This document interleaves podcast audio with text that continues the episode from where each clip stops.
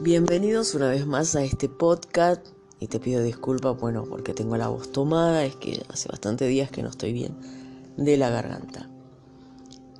La inocencia del mal es lo que vamos a estudiar hoy, porque lo hago de forma sencilla, humilde, para las personas que no me conocen.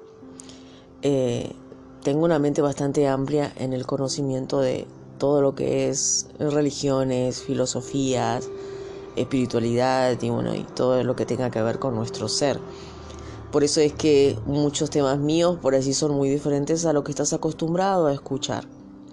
Y lo transmito de una comunicación sencilla y humilde para que lo pueda entender un chico de 12 años a una persona de 80.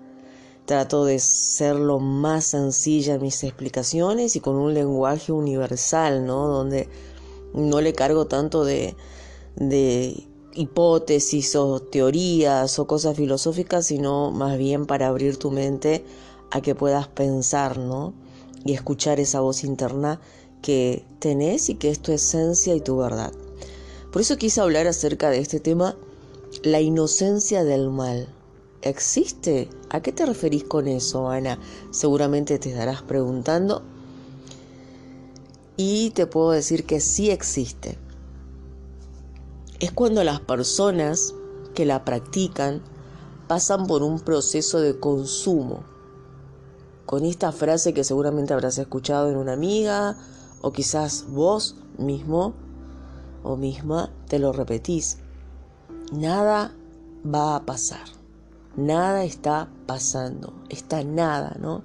Esta frase de que no pasa nada, nada va a pasar, no te preocupes, pensá en positivo, no hay consecuencias, todo el mundo lo hace, pensá bien, eh, no seas exagerada, estás exagerando, estás haciendo más grande las cosas de lo que es, ¿no? El mundo entero está bajo el mal, no sea santa. Bueno, tanto, tantos otros pensamientos que lo tomamos como una frase nuestra en los procesos donde nosotros muchas veces sabemos que nuestros errores pueden traer consecuencias en el futuro, pero aún así lo queremos hacer. Los procesos de maldad es igual que los procesos del bien. Aquí vamos a explicarte esto también. Hago pausas porque bueno, me duele un poquito la garganta. Pero quiero hacerlo esto porque estoy inspirada el día de hoy y porque es bueno cuando uno está inspirado a hacer las cosas. Como te decía, los procesos varían de persona en persona, en consumo, en intensidad, en comunicación, en resultados, eh, montones de otros, de otros factores que llevan a que las personas pasen por cualquier proceso en nuestra vida. Y esto tiene que ver también con el bien y con el mal. ¿Por qué dije que es igual porque para que nosotros lleguemos a un proceso de bien, cuando que nos sentimos exitosos o que sabemos que estamos siendo personas productivas, porque todo lo que es bueno es productivo, es edificante, eh, son pensamientos buenos, son pensamientos que sabemos que nos bendice y bendice a otra persona. No creo que yo eh, no necesito ser una wow ilustre en, religión o, o, qué sé yo, místicamente una santa para entender esto. Todo el mundo lo entiende.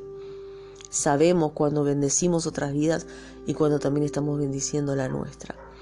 Entonces, en este proceso vamos subiendo una escalera para llegar a una, una cúspide, diría yo, a una gran montaña donde llegaste a una meta y decís, bueno, aquí quiero estar.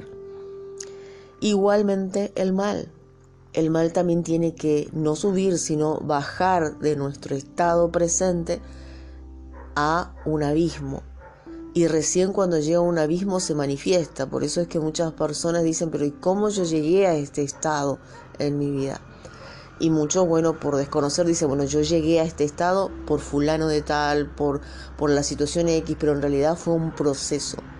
El mal y el bien es un proceso, lo cual nosotros vamos pasando cosas. Y en esto nos convertimos como víctimas y como inocentes. Y esto es lo que vamos a hablar hoy. La inocencia es cuando nosotros pensamos que el mal no tiene consecuencias. todo proceso necesita un maestro, siempre digo yo. El mal actúa mucho más en los adolescentes y en los niños porque ellos tienen un maestro que son aquellas personas que han buscado de forma excelente hacer pasar una verdad por una mentira, el bien por el mal. Son personas que saben hacer el mal de forma excelente, camuflándolas como que no pasa nada o como que es algo normal. Entonces, ¿por qué digo que afecta a los niños y a los adolescentes? Porque ellos son los que más quieren descubrir la vida, tienen una energía, una potencia y ellos pueden tener resistencia. Tanto para que nosotros podamos construir el bien en nosotros, cambios buenos y edificantes, necesitamos luchar y resistir, el mal también necesita de lucha y resistencia en el proceso. Pero eso vamos a hablar en otro podcast. Yo voy a estar explicándote de cómo son los procesos del bien y cómo son los procesos del mal.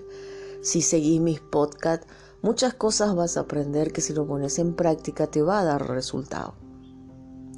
Los procesos del mal son igual que el bien porque tiene que llegar a un punto, a un punto marcado en la persona. Eh, una metáfora que me gusta es destruye las semillas cuando la semilla cae en mala tierra. Todos nosotros somos una semilla. A mí me pasó los otros días que me gusta plantar las semillas y hacer experimentos con la semilla. Si plantamos una semilla, como hice yo, en una plantera donde la semilla no le gustó, mi semilla terminó muriendo y la tierra se quedó seca, árida, y empezaron a salir no los brotes que yo quería, sino otro tipo de brotes. Y esto es lo que sucede, por eso dije, cuando una semilla cae en una mala tierra, no solo se, se, destruye la semilla, sino que lo que sale también son cardos, espinos y brotes que nosotros no queremos. Y esa es nuestra inocencia, porque cada uno de nosotros somos una semilla, que si plantamos en mala tierra, nos va a dar resultados que van a ser contrarios a lo que nosotros esperamos. Y nosotros le hicimos con un foco de pensamientos que quizás no nos construían, no nos edificaba o quizás mismo nos estimulaba a cometer aquellas cosas cerradas para que nosotros esperemos un resultado diferente. Todos los seres humanos, vayas en la parte del mundo que vayas, viajes donde viajes, todos tenemos en común la inocencia de pensar que nuestros actos no tienen consecuencias. Esto no quiere decir también que yo soy una persona que piensa que todos tenemos que ser copias. No, yo no estoy hablando tampoco de que todos tenemos que ser santos o todos tenemos que ser personas perfectas o personas que solo hacemos lo excelente. No, acá estamos hablando del mal. Cuando hablamos de esta palabra tenemos que entender de la violencia, tenemos que entender de la perversidad, tenemos que entender de, de cosas que quitan la, los quitan la dignidad humana y que nos hace ver una vida indigna, una vida desastrosa, ¿no? Y que muchas veces queremos poner pensamientos positivos frente a eso cuando sabemos que eso es algo bajo, algo vergonzoso, algo humillante para el ser humano. Entonces, eso es maldad, porque en realidad perfecto nadie va a ser. Pero hay cosas que ya lo hacemos de forma donde nos lleva a una vida indigna, una vida que, es peor muchas veces que los animales. ¿sí? Yo quiero explicar esto porque hay muchos fanáticos que escuchan y dicen, ah, no, está hablando de santidad, de santurrona y no esas cosas. Todos tienen en común la inocencia, justamente como dije, de no ver estas cosas. De que en el presente lo que hacemos es como que en el futuro lo podemos modificar o en el futuro lo podemos cambiar. Hay cosas que sí, pero hay cosas, como dije, que quedan arraigadas a nuestra vida. Nosotros lo que podemos ir edificando, cambiando en el futuro de lo que nos hemos equivocado en el presente, tienen quizás que ver con nuestro carácter, nuestra conducta, nuestra personalidad, eh, quizás nuestras injusticias, pero hay cosas tan perversas y marcadas que nosotros no solo lo hacemos por nuestra vida, sino lo hacemos por otras vidas también. Y esto hace que el tiempo nos pase la factura, que serían las famosas maldiciones, ¿no? cuando por ejemplo una persona abusó de otra, muchas veces un padre abusó de su hija y eso no se olvida, eso no se borra, porque en cada cena, en cada almuerzo, quizás ya su hija o su hijo se casó y él va a estar recordando eso aunque diga que los chicos olvidan, eso es mentira. Ningún abuso físico el ser humano olvida y muchos pasan por esa situación, muchos pasamos, porque yo también, quien les habla, he sufrido muchas cosas injustas en mi vida que han marcado. Entonces, todo esto que yo hago a mí me llevó también a, apropiarme de, de, mis propias experiencias y de las personas a las cuales confían en mí y me relaciono para que yo pueda también entender la mente humana y llevar este tipo de mensajes, ¿sí? Acá yo no creo en magia, no creo en, en superpoderes, sí en un gran discernimiento que nos da justamente el poder tener los dones y talentos para ayudar a otras personas como nos ayudamos a nosotros mismos. Entonces, nuestra inocencia justamente es creer que nuestro presente es lo que cuenta y que tenemos el poder para no hacernos cargos del futuro. Y esto es un, mal, una ceguera nuestra, que no nos hace eh, buscar en el presente las herramientas adecuadas para pensar que nuestra vida no es pasajera, que nuestra vida puede ser un estado permanente. Y esto no quiere decir que seas perfecto, como dije, pero cada semillita que puedas regar en el día a día y abonar la tierra y darle lo que quiere, es lo que va a construir tu jardín. ¿Qué es lo que usa el mal para hacernos a nosotros inocentes frente a él? El soporte.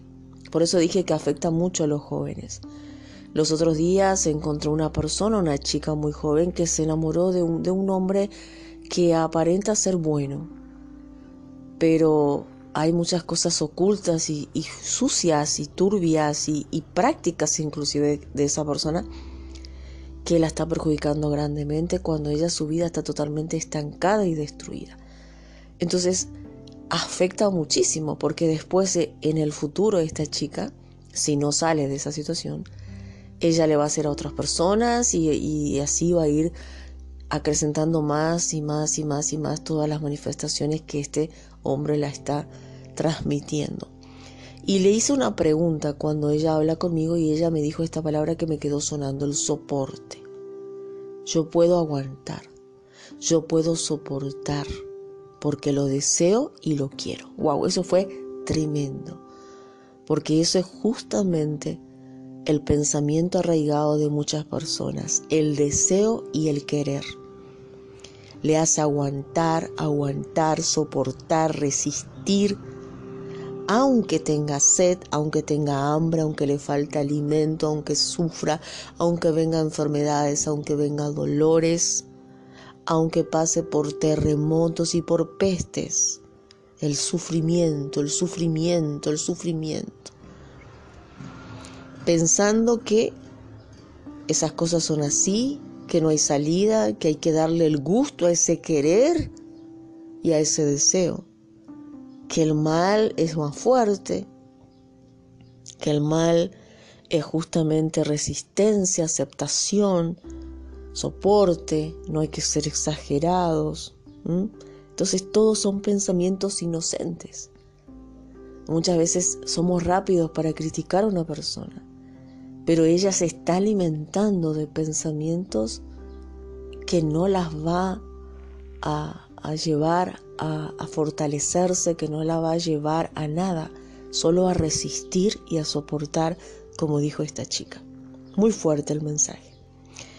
Nuestro cuerpo, cuando es joven, resiste todo. Y si no, decírselo a los jóvenes, ¿no? Pero con el tiempo pasa factura. Por eso es que vemos que tantas personas dicen, pero ¿cómo yo llegué al estado que llegué a mi edad? Y muchas veces desconoce tantas cosas, ¿no? Y por eso es inocente, porque una persona que desconoce las cosas, aunque esté errada, aunque esté mal, es inocente. Y termina siendo, ¿no? Eh, como un objeto de uso, quizás indigno, pero de uso igual. Y la persona con un pensamiento busca ¿no? no sentirse de esa forma, aunque todo a su alrededor esté mostrando lo contrario. La maldad es algo muy grande en el ser humano.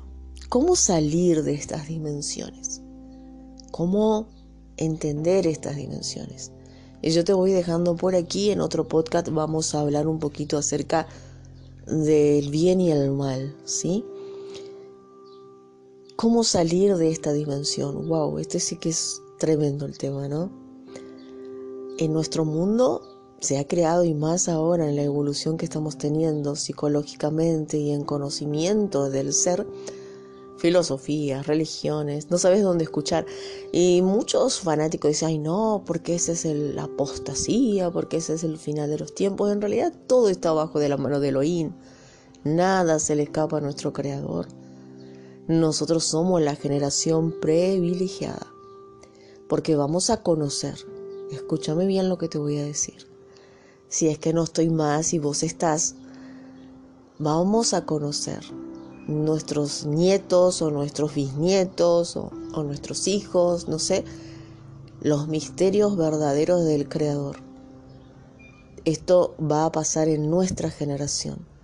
Nuestra generación no va a morir sin conocer todos los misterios de la verdad de Elohim, donde las personas van a, van a despertar a una realidad de realmente conocer quién es Elohim y esto está escrito en las profecías de Isaías y de Jeremías que la tierra se llenará del conocimiento de Elohim hasta que el ser humano entienda quién es Él. Y esto va a suceder. A pesar de tu filosofía, a pesar de tu religión, a pesar de tus creencias, esto va a suceder. ¿Y cómo nosotros nos vamos a dar cuenta? Porque la palabra de Dios dice que todos se van a dar cuenta, todos. Y allí cada ser va a tener que entender que siempre la tierra luchó contra el bien y contra el mal. No existe otra cosa que el bien y el mal. Ningún gigante, escucha bien esta frase y te voy dejando, ningún gigante puede ser vencido sin una visión más fuerte, más poderosa, más contundente, más excelente y perfecta que el gigante que tenemos enfrente. Por eso es que tenemos tantos gigantes y no los podemos vencer como seres humanos, porque no tenemos la educación ni la visión para hacerlo, porque la duda entrega la victoria en las manos del gigante. Y donde hay mentira y verdad, siempre va a haber dudas. Es por eso que podemos tener toda la filosofía del mundo, conocer todas las cosas del mundo, pero mientras que hay duda, el enemigo seguirá ganando. En la lucha del bien y del mal, solo va a ganar el bien. Aunque digan en los cuentitos que no, aunque el mundo te diga que el mal es más fuerte, no. En la lucha del bien con el mal, solo puede ganar el bien. En la lucha del mal con el mal, vence el más fuerte. Estoy hablando de gigantes, ¿no? Por eso es que vuelvo a tomar esta metáfora bíblica, lo tomo como metáfora porque fue real, pero a mí me gusta hacerlo como metáfora ¿sí? No es que cambie la Biblia, es real eso, fue real, de David y Goliat. David era un nene y Goliat era un gigante, luchador, poderoso, tremendo. Pero David tenía el bien y Goliat tenía el mal. Ese es un ejemplo, ¿no? ¿Por qué tenía el bien? Porque su causa era correcta, era justa. En la lucha del mal con el mal, vence el más fuerte.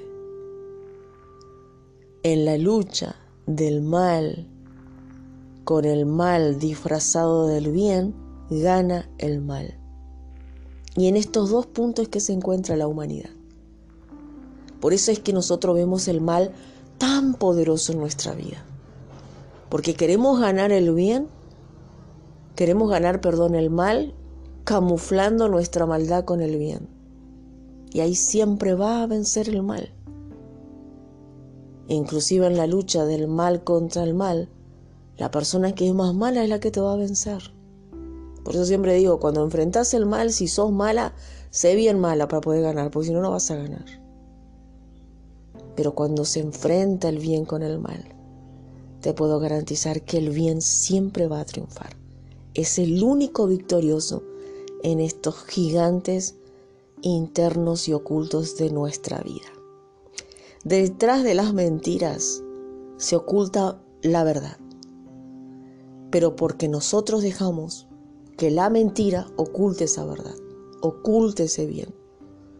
Hasta que la persona no saca y no busca y no hace de esa verdad un gran gigante, no va a poder vencer la maldad. Muchos dicen, ah, no, las cosas del mundo son más fáciles o las cosas que del mal son más fáciles. Yo escucho a los religiosos, ¿no? Me encanta porque dicen, los mundanos, perdón, sos del mundo también. A no ser que no sea de esta tierra, ya no tenías que estar aquí. Serás un ET. Entonces las personas juzgan a otros por sus creencias. Y la verdad que tu creencia no te hace ser mejor que otras personas. Tu creencia te tiene que hacer mejor a ti para que vos puedas ser una persona construida en dignidad, construida en valores y no necesitas ir a gritarle a otras personas que quién sos. Tu presencia va a hacer erizar la piel de otras. ¿Por qué? Porque cuando una persona entra en un lugar con un pensamiento contrario a lo que está a su alrededor, las personas sí o sí la notan diferente. Hay algo diferente. Y si yo quiero averiguar qué es lo diferente en esa persona y me doy cuenta que esa persona me transmite bondad, me transmite amor, me transmite bienestar, me transmite cosas buenas, entonces yo voy a decir, bueno, eso es lo que le hace diferente. Y esto nos pasa a menudo. Cuando entramos en un lugar y una persona que, que nos transmite a nosotros violencia, inseguridad, incitación hacia hacer las cosas negativas, hacia hacer las cosas de forma deshonesta, de forma indigna. ¿A quién tenemos enfrente? Nos dando cuenta que tenemos enfrente a una porquería de persona, perdónennos. Y decimos, ah, no, esto, esto no, esto no, no me sirve, o me sirve y tengo que ser igual que esa persona.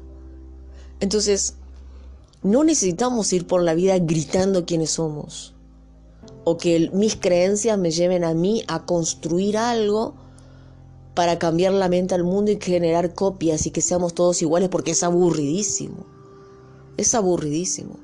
Por eso a mí me enferma la religiosidad que hace que todos se vistan igual, que todos sean igual. Porque la propia palabra de Dios, el propio Jesús enseñó que no somos todos dedos, no somos todos manos, no somos todos pies, que todos somos diferentes, pero que si estamos en la dignidad, si estamos en, en las cosas correctas de Dios, vamos a ser personas de bendición para bendecir a otras. Y qué hermoso podría ser entrar en un lugar así, ¿no? Donde las personas no, no te quieran imponer una creencia, sino que con su ejemplo, con, con lo que ellas son, emanen realmente esa esencia, ese perfume, no perfume que se coloca en el cuerpo porque está bien peinadito, bien bañadito, porque esto no es un supermercado. Y muchos han tomado las cosas de Dios así como un supermercado. Báñense bien, perfúmense bien, ¿sí? Hagan algo agradable a los demás, pero igualmente lo que está adentro es de hondo, se siente, se huele cuando te habló, cuando se rió, cuando te miró. Ese es otro tema. Lo dejamos por allí porque Ana tiene esa faceta muchas veces de, uff, me emociono y quiero comenzar a predicar cosas que no están en mi guion de hacerlo, ni tampoco en mi autoridad. Eso ya no me corresponde a mí. Lo que sí me gusta es compartir con vos aprendizaje, información y que realmente los podcasts te sirvan y que agradezcas si te sirve y que bendigas mi vida como yo bendigo la tuya. Son fuertes muchos mensajes que escuchas acá, pero yo no estoy sacándolo de internet, no lo estoy sacando de ningún lugar. ¿Sabes de dónde lo saco? De nuestras vivencias, de las personas que me rodean, de mi propia vivencia, de mi familia, de los seres que amo, de, de las cosas, de la vida de los lugares donde voy, de los libros que leo, de la Biblia sobre todo, que amo y que para mí es la única llave de la verdad, de la justicia, no por sacar una religión, sino porque nos enseña esta lucha del bien y del mal, que eso es lo que realmente es real, aunque no lo queremos reconocer. Y bueno, me voy despidiendo por aquí y te vuelvo a pedir disculpas por mi voz, está tomada.